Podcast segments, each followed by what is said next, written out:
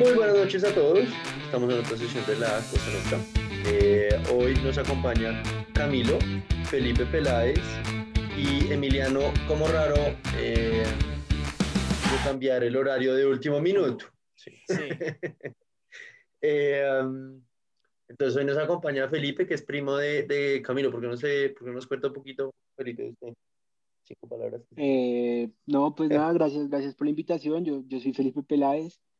Yo estaba, yo estaba en la banca calentando, esperando que la, la lesión o la ausencia de alguno, yo, yo estaba preparado, entonces vamos a ver, a ver cómo nos va.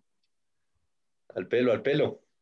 Eh, bueno, para hoy, pa- para esta semana, yo creo que, eh, y, y- y sobre todo Felipe fue el que nos trajo esta noticia que me parece importante, eh, y es la separación de Daft Punk, ¿no?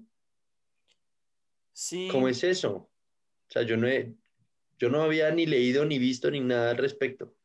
sí, Pips, eh, de pronto nos podrías eh, dar más contexto porque pues yo la verdad, yo no escucho eso, o sea, como que Get Lucky es lo único que yo más o menos sé de la banda, pero, pero, eh, o sea, ¿hay alguna razón por la cual se separan? ¿Van a dejar de usar los cascos o sencillamente se, se acaba la banda como tal? No, eh, simplemente la, la noticia que yo leí es que ya sentían que habían hecho lo que podían hacer como músicos, como banda, pues ellos, pues ellos llevaban más de 25 años eh, siendo Daft Punk y pues no sé, para mí es, o sea, para nuestra generación puede ser, yo diría que la banda más importante de los últimos años, o sea, yo, yo lo podría casi que al nivel de un, podría ser hasta de un Led Zeppelin, o sea, yo creo que no hay ninguna banda que, que encasille mejor a nuestra generación que Daft Punk, entonces pues me parece que es una noticia bastante importante. Pues súper interesante porque yo creo que eh, Sí. Felipe puede ser de los pocos que de verdad escucha música reciente. Yo no, yo vivo en los 80, entonces eh, no podría afirmar esas cosas, pero se me hace muy interesante es discutir las separaciones de las bandas como más famosas de la historia, ¿no? Obviamente, pues yo creo que la más famosa tiene que ser la- los Beatles, eso sí, pues es bastante evidente, ¿no? Pero ¿cuál otra les, les suena así a la, se les viene a la cabeza, por ejemplo? como icónicamente separado. Eh, A mí se me ocurren, y como por traerlo un poco más a territorio latino, eh, se me ocurre de una, lo primero que pienso es Soda Stereo y La Ley. La ley, no sea huevón, qué putas. Oigan, me gustaba Beto Cuevas como músico, pero, pero ya solo no. El grupo era bueno. Pero no, más que, o sea, más que, más que Cuevas, lo primero que pensé fue, oiga, la ley. eh, la, la ley, eh, lo que pensé fue Soda, perdón. Pues es- son palabras mayores poner a la ley al nivel de Soda Stereo. No, sí, no, no, no, claramente pero- no. No, claramente no. Eh, ¿tú No, tienes pero yo sí, yo sí diría que Soda fue muy icónico para el rock en español. O sea, Sí, pero no sé. Eh, sí, de pronto sí, Sí, la, la, la- gran, la gran gira la, de... la gira de despedida de Soda, si iba a decir yo, fue muy, pues muy legendaria. ujú. Sí. Eh, yo, yo les diría que puede ser Oasis, eh, pues además Uy, sí. muy importante porque como que la, la ruptura de los hermanos Gallagher fue como muy también Ok. Sí. mediática, como la forma en la que se odian y, y hasta ahora cada, cada año sale una noticia que parece que se van a reunir, que, van- que hicieron las paces y, y al final siempre terminan como insultándose en redes sociales. Sí, esa es muy buena. Oasis es muy buena. A mí se me vino a la mente dos, apenas lo pensé, que es eh, una de las pocas que de hecho funcionó, diría yo, que es Black Sabbath, cuando Ozzy se va de la banda y, y Dio como que toma el, el- el bastón y, y logran todavía continuar con la banda, mientras que Ozzy comienza su carrera de solista. Y la otra que se me venía a la mente, yo creo que pues también es de las más icónicas, con, creo que Oasis es más, pero puede ser igual de icónica, es eh, cuando Guns N' Roses se separó, cuando dejó de ser Guns N' Roses y básicamente Axel se quedó solo con la banda, ¿no? También se me, se me venía a la, a la cabeza como, por ejemplo, pues Guns sigue teniendo giras. Yo, por ejemplo, tuve la, la oportunidad de verlos eh, cuando ya se reunieron, pues no todos, porque faltaba el, el baterista, pero pues el baterista, digamos que siempre ha sido el que menos importa en la banda, pero Axel Slash y Dove, que es el bajista, eh, estaban en una gira de reunión, pero pues como decía Pips, un poco de, lo de Oasis, durante muchos años la gente era solo pidiendo a, Slash y a Axel que se reunieran, ¿no? Entonces eh, también fue como una de las reuniones que más se me viene a la cabeza ahorita mismo. A mí la otra que estaba pensando ahorita mientras usted, mientras usted hablaba es Police. De Police también fue una separación medio, eh, pues por peleas de grupo, por temas de plata también. Sí. Ahí, pues a mí se me ocurre otro ejemplo que parecido al de Black Sabbath que mencionaba Cami, que es Genesis, que se va Peter Gabriel, el cantante, y estaban como jodidos sin, sin saber qué hacer y encontraron que el, el baterista, se, me escapa el nombre en este momento, pues era un cantante el hijo de puta y... Eh, Phil Collins. siguió con Phil Collins. ah, yo no sabía. sí, sí, sí, eso es de esa historia, wow. Él, él era el baterista y, y, estaban como buscando cantantes jodidos y y el man probó y se dieron cuenta que...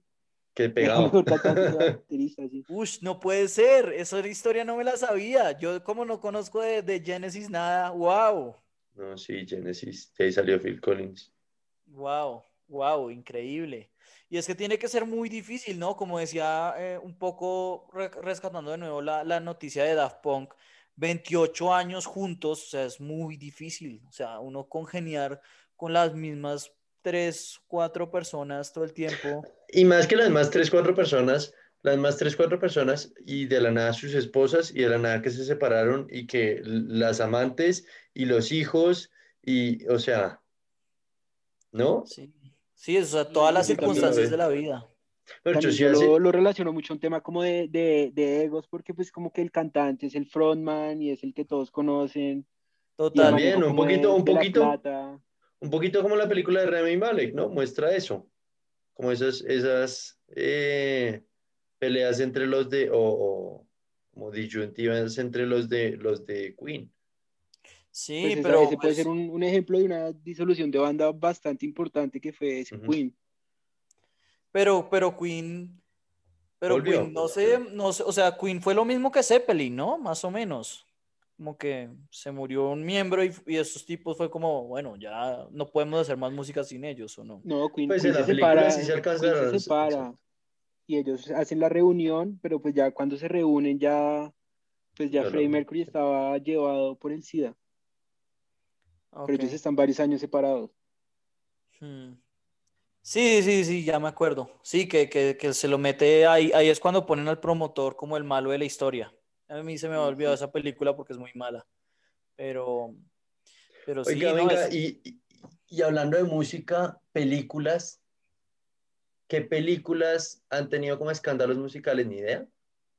¿Cómo así que películas con escándalos musicales? Pues no sé, ya que estamos hablando de disolución de, de, de bandas, como que estoy pensando en películas, no ha habido ninguna que tenga como, sí, como escándalos de que cambiaron al editor de música o algo así. O sea, siento que un tipo como Morricone hace lo que se, lo que se le da la gana y abandona una producción porque no se entendió con el director, ¿no? Yo no creo, yo eso? porque normalmente, como bien habla Nicolás, como que hay una muy buena alianza entre director y, y, compositor, ¿no? Entonces, por ejemplo, John Williams le ha compuesto a Spielberg casi todas las, las películas, solamente se saltó eh, ¿cómo se llama? Bridge of Spice le tocó componerlo a alguien más porque Williams estaba con Star Wars 7. Em, y así, como, así como Hans Zimmer con, con Christopher con Nolan. Zack Snyder, eh, sí, no, eh, el tipo de Marvel, ¿cómo es que se llama? Alan Silvestri, todas las canciones, todas las de Marvel casi siempre es las hace él, Morricone con Sergio Leone, entonces, como que siempre hay una alianza entre, entre el, el que compone y el, y el tipo. Entonces, como que, y es una alianza muy, muy, no es muy difícil de hacer, ¿no? No es como lo de los egos, sino que, el, por ejemplo, a Williams le mandan la película y el tipo decide cómo, cómo le pone el score, ¿no? No, no creo que haya tanto, de, tanto ego ahí en ese aspecto. Es como usted sabe lo que sabe hacer, póngale la mejor música que usted pueda. Quién sabe, igual, igual de eso pues, o sea, lo poco que yo entiendo del tema es que hay muchas formas hay distintas de trabajar, como que hay unos que le dicen, oiga, yo, yo estoy visualizando algo como eh, tal canción de Led Zeppelin y termina siendo una, pues en últimas, medio copia de Led Zeppelin, eh, pero hay otros que son como, no, no, no, usted venga al set y véanos grabar y quiero que entienda como el feeling desde el set y hay otro que solo le manda pedacitos de la película de a poquitos, y, o sea, no sé. Pues esta, esta es un poco diferente, pero, pero yo recuerdo leer que en el soundtrack de Joker, que es buenísimo además, Bueno, eh, había, había una canción de un músico que en ese momento estaba preso por, como por pedofilia, por, por pornografía de menores de edad, de algo así. Y la canción se volvió muy sonada en Spotify y pues al tipo por regalías de la película le iban a dar un montón de plata, entonces era un escándalo de la gente diciendo cómo le van a dar plata a este tipo, a un pedófilo, estaba co- como en, en los top charts y creo que eh, sacaron un comunicado el, el estudio diciendo que, que al tipo no le iban a pagar regalías y todo, Hmm. como en base al, al backlash que hubo. Wow, uf, brutal. Sí, eh, pues eso, ahí ya tuvo su respuesta, porque sí, como que para mí es muy difícil obtener, obtener sound, sí, como de soundtracks, porque es como más, una cosa más especializada, ¿no? Más Igual, igual sí debe pasar mucho, que, que se agarran, que lo despiden a la mitad, que no le gustó al director. De- sí debe pasar bastante. Sí, o sea, por ejemplo, Hans Zimmer que ya se mamó de hacer tantas películas malas de DC, fue como, bueno, ya, esta es la última es hora de aprender, sí. Sí, pero, pero sí, yo creo que es más difícil, porque precisamente no existen estos duelos de egos, por decir algo, lo que decía eh, Pips. eh, lo- Guns N' Roses es el ejemplo más claro. O sea, Axel dijo, yo me quiero quedar con la banda y suerte. Por ejemplo, yo no sé si ustedes saben que en teoría el líder de la banda de YouTube es el baterista. Él, él fue el que creó la banda y él, pues para efectos prácticos, es el líder de la banda. Pero Pues yo todos... sí, yo sí sé que Bono duró como dos años en, en, en clases de canto porque al tipo le dijeron que no. Dijo, Ah, sí, no sabía. Sí, o sea, el man quería ser vocalista de una banda, estuvo en una audición para varias, dentro de esas YouTube le dijo que no, el man dijo, ah, pues me meto en clases de canto, a ver si mejoró, y a los dos años volvió y le dieron, venga, 15 Sí. años después. Pero en teoría el, el YouTube es, es, es la banda del baterista, pero pues to- nadie sabe ni siquiera cómo se llama. Todos sabe- conocemos a, a The Edge y a Bono. Que pues Es que, exacto, eso iba a decir yo, ¿qué, qué quiere decir, decir ser el líder de la banda? O sea, el, el líder de la banda es el que la Pues gente como- conoce, el que la gente... Pues no sé, porque por ejemplo en Iron Maiden el- es clarísimo que el líder de la banda es Steve Harris, pero yo creo que la mayoría de la gente, como diciendo lo que dice Pips, asocias a Bruce Dickinson, que es el cantante, como el líder, pero el líder es el bajista, que además pues es claro que es el líder porque él compone el 90% de las canciones. Entonces es una manera de, de como mostrar el liderazgo. Sí, como el que, el que se encarga de organizarlos a todos y, y, y de componer las canciones, y solo le dice a uno, usted haga esto, usted haga esto, usted haga esto, o la canción es esta, la letra está y ya. Sí, pero. Pero sí, pues muchos egos nos llevan a, a, a estas rupturas, pero bueno, pues los de Daft Punk al parecer fue una, fue una ruptura pacífica, no como la mayoría de las que discutimos en este, en este, en este segmento. Eh, Y pues eso sí, tengo no entendido, to- tocaría buscar más, pero es que igual Daft Punk ellos siempre han sido como muy misteriosos y hacen un concierto cada 20 años, sacan un álbum cada 5 años. Ellos siempre Igual- han sido como muy, secre- muy secretos, muy, muy Pero- no a la pero- fama de ellos.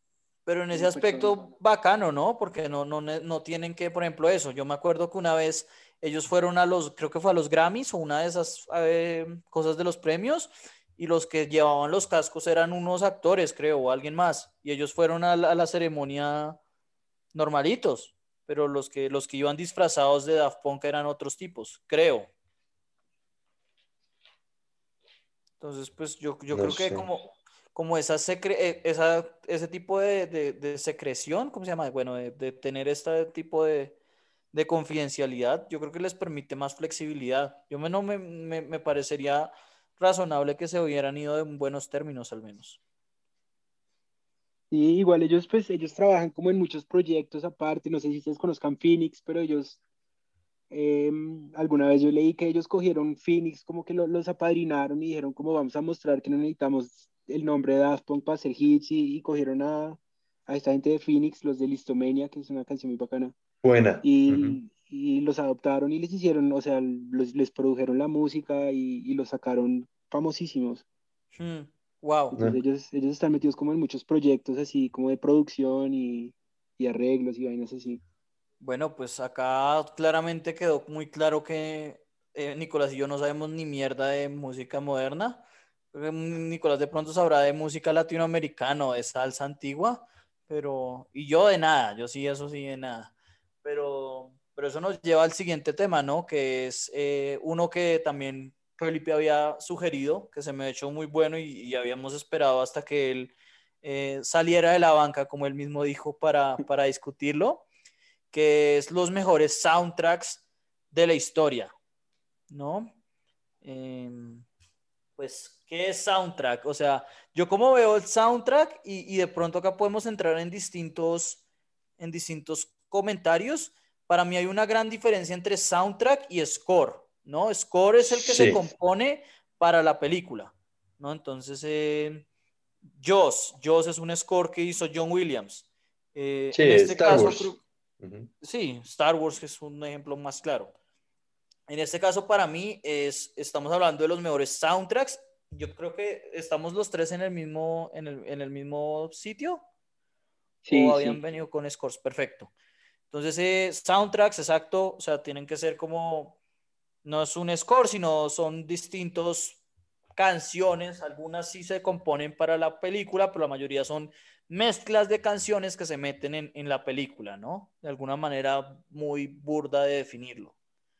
Em, bueno, eh, yo no sé quién quiere comenzar. Yo, yo ah, tengo muchas en la cabeza, pero yo tengo una muy fuerte y las demás eh, más o menos digamos que me parecen muy flexibles y creo que vamos a estar muy de acuerdo con, con esas. Eh, Yo tengo dos, a mí realmente se me ocurren dos y de hecho son recientes ambas. Ok. Se me ocurre Baby Driver. Ok. Muy buena. Y, y Guardians of the Galaxy, pues icónicamente. Me, me imaginaba que iba, a ser, que iba a ser, que iba a poner esas dos que son bastante icónicas y que son muy buenas. Yo no sé si ustedes saben que James Gunn y, eh, ¿cómo es que se llama? No puede ser que se me esté olvidando el, el, el nombre de, del otro director, Edgar Wright. Eh, se tuvieron que, se hablaron, se discutieron para que las, las canciones de Guardians y de Baby Driver no salieran, no, no hubiera canciones compartidas entre los dos. ¿En serio? No sí. sé si no me la sabía. Sí, porque pues Baby Driver es una película muy buena, pero precisamente lo, lo bacano es que gira alrededor de, de las canciones. ¿no? Y todo gira en torno al playlist de, Baby. Sí, eh, pero sí, obviamente yo creo que de las, de las más modernas son, son, de las más, son de las más icónicas, ¿no? Yo creo que, sí, no sé, no sé qué más decir. Pues em, hay muchas eh, muy buenas. El, el, el, comienzo, ¿cómo es que se llama? La de Bell Bottoms de, cuando empiezan con el robo y el tipo está manejando, se me hace muy brutal.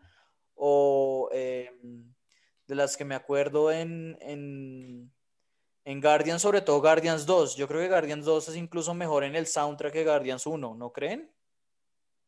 No, pues, o sea, no, capaz que sí, pero como que ya, o sea, la expectativa ya estaba muy alta, entonces no, no sé. Porque yo, yo, de, Guardians 2 me acuerdo de. No, mentiras, también. Eh, no, yo creo que la, la más icónica de, de, las dos Guardians es Hooked on a Feeling, ¿o no? Sí, tal cual. Está ahí, Uga, Chaca, Uga, Uga. uga, Aparte que es la única que durante la película mencionan la canción, creo. No, no, porque la que me estaba acordando era la de. Ay, como se me está olvidando ahora la canción. Em, bueno. Eh, Brandy, Brandy, you're a good girl. Eh, ah, también. Mm. que, el tipo le explica que ellos dos son, el, son los sailors, son los marineros en, la, en, la, en, la, historia. Sí, sí, sí. Entonces ahí es cuando Kurt Russell lo hace muy bien y se me hace que es una muy buena canción también. Bueno, eh, Pips, que yo entre las obvias tenía esas. Entonces, pues, eh, bueno, pues yo, yo que soy el debutante, yo sí vine con un top 5, yo, yo estudié y todo. Eh, antes de, o sea, pues quería hacer dos menciones de honor. La primera de Joker, que ya la mencioné, pero es, me parece que el soundtrack es brutal. Hmm. De acuerdo, completamente. Y Apocalypse Now, eh, no tanto por el soundtrack que, que, no tiene tantas canciones que uno ubique, pero la apertura y el final con This is the End de The Doors me parece que es de lo mejor del cine que yo he visto en mi vida. Mm. Y pues en el top 5 de, de quinta puse que de pronto es la película menos conocida de mi lista, es Dazed and Confused. No sé si se la hayan visto. No, ahí sí me No corchó. me la he visto, pero obviamente no es, no es una película, voy a Es- decir, es, eh, muy... es una película de culto, es, es muy famosa. Sí. Eh, esa es la película, ese es el debut de Matthew McConaughey. Es la primera película que él hace, es donde se inventa la frase alright, alright, alright. Ah, no sabía que era la primera de, de McConaughey. Y Ok. Es, es muy bueno el soundtrack, es, es de rock and roll, o sea, básicamente podría ser la música de un Guitar Hero. Mm. Tiene The Ramones, tiene Alice Cooper, tiene Aerosmith, es muy buena. Eh, de cuarta puse Kill Bill, Kill Bill 1, sobre todo. Ush, buena. Kill Bill 1, yo pondría Kill Bill 2. No, yo creo que, yo creo que apoyo Kill Bill 1, me gusta más. Porque, porque la, Eh. la, la, la última canción de cuando, cuando la de los créditos es brutal. A mí, eh, Tarantino en general tiene muy buenos soundtracks, pues porque el único score que ha, que ha hecho Tarantino es Hateful Eight, ¿no? Que de hecho Morricone es el único Oscar que se ha ganado, es el de, es el de Hateful Eight, pero el resto solo ha tenido soundtracks y siempre son muy buenos, pero yo creo que Kill Bill 2 sería mi preferencia, por lo menos. Es que a mí la 1, el, la el Battle Without Honor se llama, eh, eso es como la, la canción clásica de una pelea hoy en día y, y eso lo, lo volvió Kill Bill, o sea, en una película hacen una escena como de Kung Fu o algo y esa es la canción que suena. Hmm. Y también, no, no recuerdo el nombre, pero cuando, cuando silban, que va entrando la, la enfermera a inyectarle el veneno a, Sí, a, a Thurman, a, sí, a, la, a The. Bride. Y Sí. Bang Bang de Nancy Sinatra, o sea, se me hace que es demasiado bueno. Eh, la tercera, que es la única como de, no de canciones que yo oiría normalmente, digamos, es 2001 A Space Oddity. Uy. Eh, es pura música clásica. Sí, sí, Hacia entiendo por qué lo puso ahí. Azul. Es que la, Uy, la yo, la muy verdad es que con- ah, con me la acabo de ver, es muy buena, pero no, no, no me acuerdo mucho del, del soundtrack más allá del final. El final sí tiene un muy buen final, pero no me acuerdo muy bien del soundtrack. El soundtrack lo vuelve muy épico, las, las escenas del espacio, es, me, me parece excelente. La segunda puse a Pulp Fiction, que pues Ok. Sí, toda la música de Pulp Fiction es buenísima. Sí, sí, sí, es buena elección. Y de primera puse a Trainspotting. Ok, esa no me la he visto, pero me han- me- obviamente me han hablado muy bien de ella. No, Trainspotting es muy buena. Yo sí me la he visto, pero yo no recuerdo la música, la verdad. Trainspotting, la, la canción de Underworld, eh, Born Slippery, es, o sea, esa, esa canción es muy famosa y uno la escucha y de una piensa en Trainspotting. Es, es principalmente por esa canción, porque, o sea, esa canción está totalmente atada a la película. Uno, uno piensa en la película y piensa en la canción y piensa en la canción y piensa en la película. Es excelente la playlist. Ah, el soundtrack, perdón. Mm, Sí. No, no, no. Muy, muy buena. Obviamente, pues mucho más preparado que nosotros. Sí, Eh, pero sí, súper bien, súper buenas. Em, que yo, además de hacer eco de las de, de las de Nicolás, que eran las que yo obviamente tenía colación, em, quería hablar de, de tres. De pronto una es un poco exagerada, pero em, en primer lugar, eh, Tarzán, porque de hecho lo vi en TikTok recientemente, que fue como que, que Phil Collins ahora que estábamos hablando de Phil Collins, la sacó del estadio con Tarzán. Fue como que todo el mundo decía, pero esto, la canción, la película es demasiado mala para el soundtrack tan bravo que que se armó Phil Collins. Eh, entonces, eh, Tarzán definitivamente. Eh, esa es una película muy buena y de hecho no me acuerdo mucho del soundtrack, pero en Shaun of the Dead, la escena con eh, la, la canción de Queen, la de Don't Stop Me Now, creo que es. Ah, bueno. Es Bohemian Rhapsody, yo no me acuerdo, pero es, es muy, muy, muy genial. Ese montaje es la verga, estoy de acuerdo. Sí, es, es muy, muy genial. Y eh, me sorprende mucho que ninguno de ustedes haya hablado de la opción correcta. O sea, yo creo que hay todas. Una de las cosas buenas que yo había visto en, en- otra vez en TikTok era que decía: si los Beatles son tan icónicos, porque no hay ninguna canción de ellos en Shrek 2? Ok, ok, Shrek sí, 2 Shrek 2. Ok, es Shrek de 2 realmente lejos- tiene, tiene, o sea, tiene una canción, ¿no? No, no, no, no. Em, em, empieza con Accidentally in Love, que ahí fue cuando Counting se volvieron. La, pero el, el, em, el montaje, cuando Shrek entra con la galleta al palacio, es increíble. Y el final, cuando cantan la Living la Vida Loca, el burro y el gato. Eh, no, no, no, es, es una película. Yo creo, yo sí pienso que para mí de lejos el mejor soundtrack es Shrek 2. No, no, lo, no lo dudaría. No es como en Shrek 1, que Shrek 1 sí es puro, solo es All Star al principio y ya. No hay nada más. Eh, pero en Shrek 2 es, es, para mí, es como el soundtrack más icónico del cine y, tendría que ser suceder algo muy absurdo para que le ganaran. Incluso Baby Driver, donde el soundtrack es como parte de la historia, yo no creo que sea tan bueno como Shrek 2. No sé. Pero sí, esos son son buenos. Yo la verdad es que no, no, así como soundtracks, soundtracks, de pronto otras de Tarantino, pero no, no, no se me ocurriría ahorita cuál otra. No sé, no sé si la hayan visto, de Jackie Brown, que puede ser como la, dirigida por Tarantino menos famosa. No, pero es, de lo que me acuerdo es muy buena también, pero la verdad es que no me la veo hace como 3, 4 años. Entonces, eh, Esa es la, la, única película que Tarantino ha dirigido que no, que no fue escrita por él, es, es basada en un libro.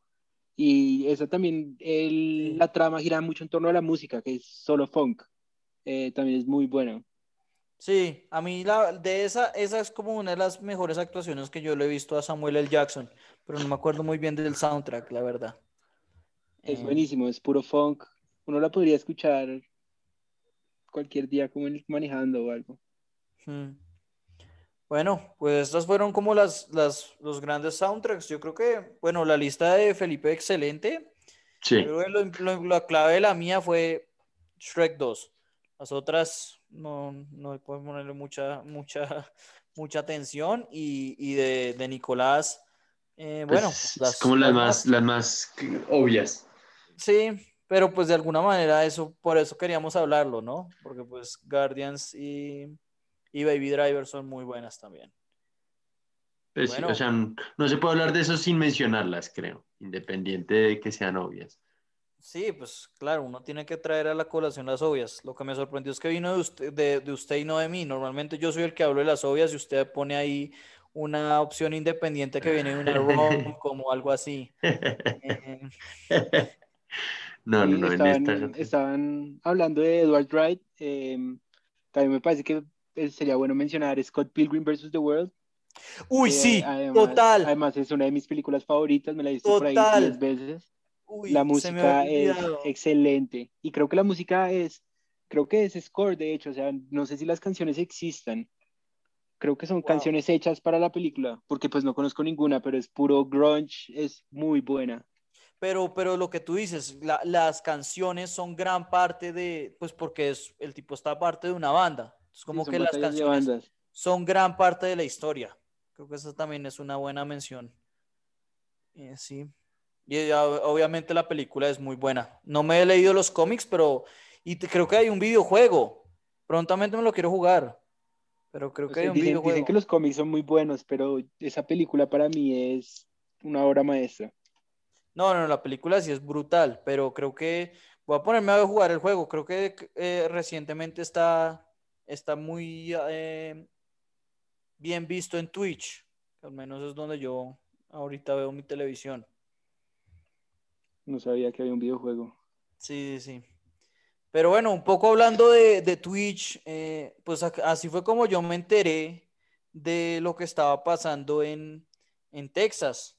Entonces, por dar, o sea, porque la gran mayoría de los streamers grandes en, Twitch viven en Austin.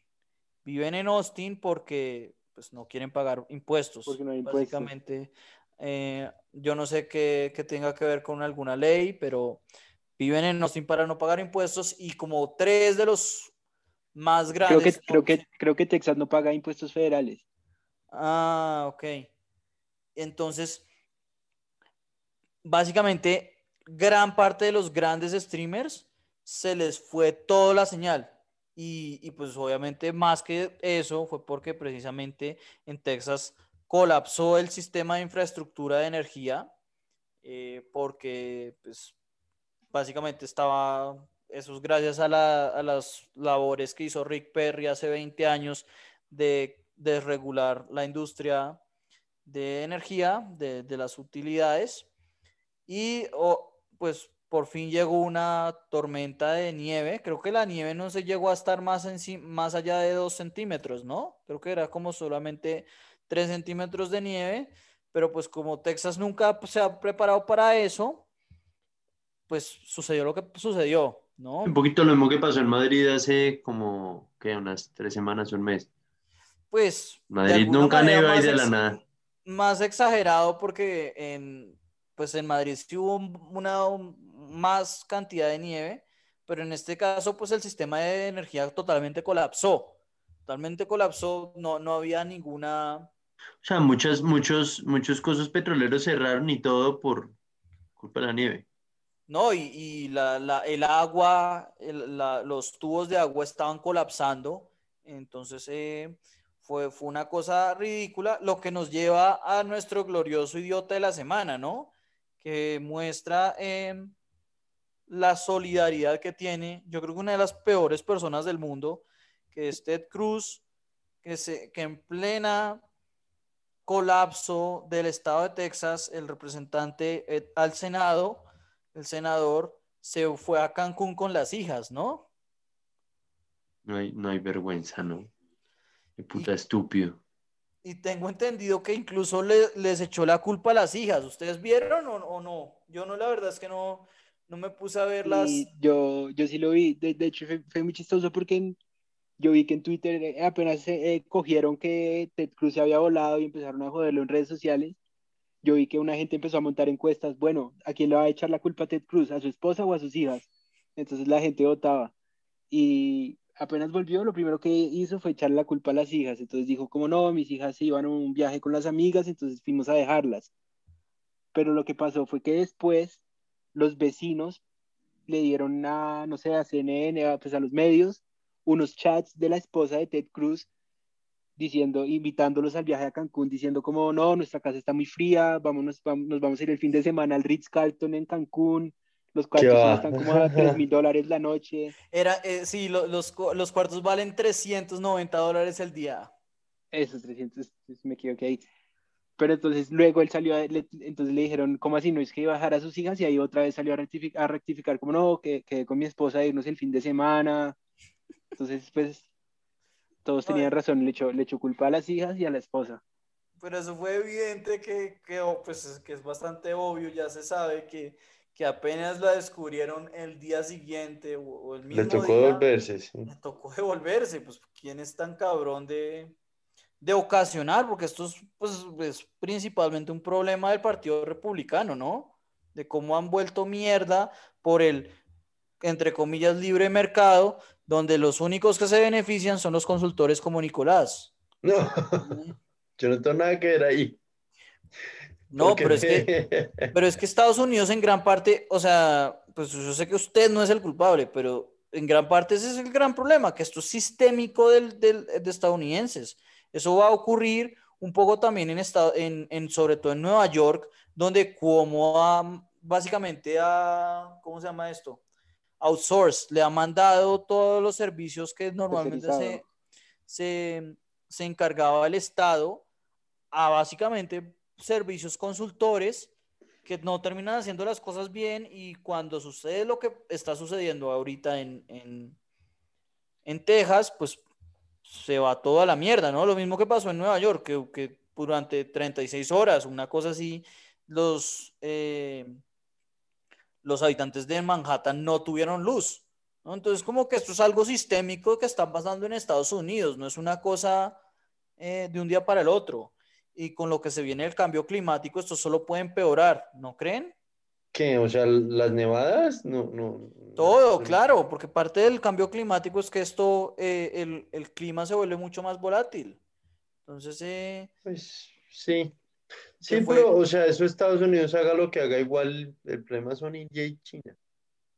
Ahorita. No, No, no, no, no, el 70%, más del 70% de las del, del, efecto invernadero son causados por las 100 compañías más grandes de, del mundo, que obviamente no todas son gringas, obviamente también está Gazprom, hay compañías chinas también, pero... British Petroleum, sí, o sea, no.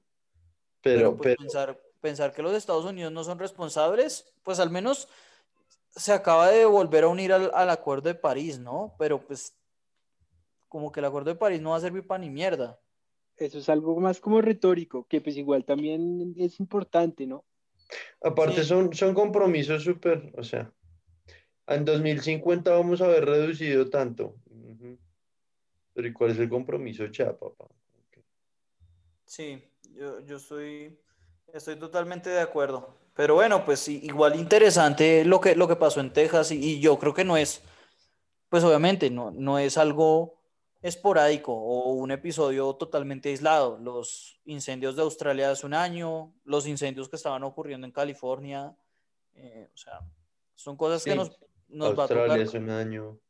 Nos va a tocar comenzar a, ver como algo normal. Justo después empezó el coronavirus, ya nadie se acuerda de los incendios de Australia. De los incendios de Australia, exacto. Claro. Sí, no, es, es, pues no sé, es extraordinario, para mí es extraordinario. Y bueno, eh, para terminar ya, em, pues un poco hablar de, del hallazgo de la JEP, ¿no? La JEP encontró que em, ellos dicen que la cifra de los falsos positivos estaba en 6.402 desaparecidos, se les puede llamar, o ejecuciones extrajudiciales que eran eh, un número superior al de la fiscalía, que creo que eran cercano a 2.145, una cosa así. Bueno, eran casi 2.200. casi tres veces más. Casi tres veces más. Eh, y pues que se va a empezar a, pues a ver cómo se responsabilizan a la gente que es responsable de esto, pues principalmente al hijo de puta de Mario Montoya, que fue el que se encargó de eso y el otro cabrón de Rito Alejo del Río. Y pues a ver si por lo menos, eh, al menos políticamente, el uribismo sufre por parte de eso, ¿no? Porque pues es indudable. Eh, Santos de salió a decir que él estaba dispuesto a comparecer ante la JEP para esto, pero creo que no, no lo ha hecho. Pero bueno, sí, no, no lo ha hecho, pero pues se, voluntarió.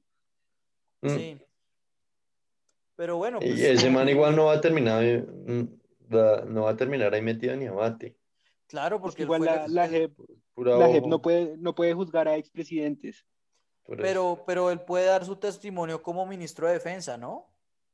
O sea, testimonio creo que lo puede dar como presidente, pero la JEP no puede tomar, no puede juzgarlo, no puede tomar como ninguna decisión porque eso es como de la Cámara de Representantes por el fuero de presidentes. Sí, sí, el fuero presidencial. o, pero no, no creo, porque por ejemplo el, la Corte Suprema estaba juzgando a Uribe como calidad de... Pero era porque era, el, ah, como representante. porque era senador. Sí, sí. Okay. No, o sea, la JEP, la JEP, porque mucha gente quiere que la JEP juzgue a Uribe, digamos, entonces eso no se puede, en teoría, porque él era presidente, lo podría llegar a juzgar por actos cometidos eh, antes de que fuera presidente, como cuando era eh, gobernador de Antioquia, pero ahí la jurisdicción tendría que ser como, tendría que comparecer como un tercero civil, entonces es voluntario, entonces él tendría que pedir que, que lo juzgue la JEP, entonces pues ni a bala. No, y sobre todo ahorita que, que, los hallazgos en el, en el, en el, en lo que está pasando con el juicio a él es que pues Jaime, Gabriel Jaime, el, el, fiscal, entre comillas, que lo está juzgando a él, pues yo creo que es el principal aliado que él tiene, ¿no? O sea, pues por eso es que él eh, y ahora el, el, otro senador que fue, creo que es Eduardo Pulgar, el senador Pulgar, creo que es Eduardo Pulgar, que también hizo la misma porque lo, los lo estaban eh, acusando de eh, negocios con los paramilitares, que pues eso es el trademark del uribismo, pero más allá de eso también como los, los negocios con, con la gata, que también eh, eh, al, creo que es el senador, este uno de los tipos del clan de los cotes también lo, lo están, lo están juzgando ahorita, por eso. Entonces, pues, muchos golpes para el uribismo, pero principalmente me estoy desviando un poco, que, que tienen que decir de lo de la, de lo de la JEP, porque pues estos, eh, una de las cosas que decía Ariel Ávila en, en Twitter, pues un periodista, yo creo que algo famoso, era que es, pues, es una cifra muy superior, por ejemplo, a las, a, a las desapariciones, por ejemplo, que hizo Pinochet. En, es como el, casi el doble. Sí, en sus años de dictadura. Tres, mil, tres mil y pico. Pues más, o sea, primero que todo es, es, absurdo que uno, que uno piense como, uy, seis mil, pero antes eran dos mil y era como si fuera una cifra bajita, como si dos mil hubieran sido poco. Eh, y también me parece muy, muy macabro que no haya habido ningún pronunciamiento de, de la presidencia, del gobierno, nada, nada al respecto de esta cifra que dio la JEP, como se quedaron callados, como si no hubiera pasado nada. Y pues, por ejemplo, vi, vi que el ejército sacó un comunicado diciendo que las, no, ni siquiera desmintiendo las cifras, diciendo que lo que decía la JEP eh, afectaba el honor de la institución, como si con 2.000 hubieran tenido mucha, mucha honorabilidad. Sí. Y, no sé, más, más que un golpe al uribismo, me parece como chévere ver que la JEP, a pesar de todas las trabas que le han puesto, está empezando a hacer cosas que sí resuenan y ojalá pues muchos militares se asusten y quieran acogerse y, rendir testimonio. Porque pues yo hablaba de eso con un amigo que el gobierno todo, todo, el gobierno han dejado a la JEP en, en, chulito azul, no, o sea, no les han dado nada, las han desarmado, les han puesto todas las trabas y pues ahí siguen remando, ojalá, ojalá terminen algo. Sí, ese es un muy buen punto. No sé, Nicolás, si quiere ahora sacar su derechismo eh. No, derechismo arrecho. Eh, no, de hecho, de hecho iba a decir que, o sea, no puedo estar más de acuerdo con Felipe, me parece bien que la JEP esté investigando eso y que, y que saquen esas cifras, digamos, da lástima que sea un proceso tan lento, ¿no? Sí, pero pues al menos está dando algo. Era lo mismo que decía, por ejemplo, mi hermano, que, que, era un poco lento, pero pues o sea, el gran problema es que en Colombia no, no, no, al menos todo es lentísimo. Por ejemplo, a Uribe lo están tratando de juzgar por delitos que cometió antes de que él fuera presidente, que ya es, pues él fue presidente hace, pues terminó hace 12 años, ¿cierto? Sí, 12 años, y, y pues, eh, pues los delitos los cometió ya hace más de 20 años, pero por lo menos los están juzgando. El gran problema de este país es que hay mucha impunidad y que nunca se logra nada, ¿no? Es que igual todos, todos los procesos son lentos. En justicia ordinaria, un proceso menor de un acoso sexual también se va a tres, cuatro años. Y más también un proceso así como tan atípico como es una justicia transicional. Y además con como lo como decía con todas las trabas que les han puesto, o sea, la JEP se creó y por más de un año no se aprobó la ley del para reglamentar el procedimiento, o sea, la JEP se creó y estuvo más de un año sin celebrar una sola audiencia. Entonces, pues hasta ahora están empezando a pasar las primeras cosas. Yo creo que ese, ese es un punto muy valioso, que de pronto no lo, no lo hablamos mucho, eh, que es el sabotaje que se le hace a, todo, no, no, eh, eh, porque el sabotaje que ha hecho el duquismo a, la paz ha sido brutal en, en, el, en, en, los acuerdos de paz, en la ley de restitución de víctimas que sacó Santos. Ahorita mismo también, hace como cuatro años, eh, la Corte Penal Internacional, perdón, la Corte de lo Internacional de los Derechos Humanos condenó al Estado colombiano a que dijera la verdad sobre lo que pasó en el Palacio de Justicia, que pues de nuevo hablamos de cosas que sucedieron ya hace casi 40, años. Eh, y, y, pues Duque y su secta no han hecho ni mierda. Es lo que dice Pips puso de la mejor manera. Chulito azul. Leído y ya. No hacen nada. Y, y, y con todo el sabotaje que se logra hacer, eh, pues lo, lo, raro es que precisamente el, el poder judicial de alguna manera siempre ha sido una manera de lograr hacer contrapoder al, al, poder ejecutivo que normalmente siempre ha sido muy conservador en este país, ¿no? Es que eso, eso ha sido lo que ha pasado, el, el, ejecutivo ha tratado de meterle la mano a la JEP y la Corte Constitucional ha dicho como no, eso es algo independiente y autónomo, no tienen por qué estar diciendo y, las objeciones que hizo Duque al, a la ley reglamentaria de la JEP, la Corte Constitucional dijo que no, que esas objeciones no tenían, pues no eran constitucionales, no eran constitucionales, sí. Sí, pues es que estamos hablando de un tipo que ni, yo no creo que se haya leído la, la constitución, yo creo que lo único que se ha leído son los truquitos esos de magia que hace y... Eh, ¿Qué pues otra cosa Duque, famosa? Sí, Duque sí es abogado. Ah, sí, no sabía. wow. Uy, no, jamás hubiera pensado.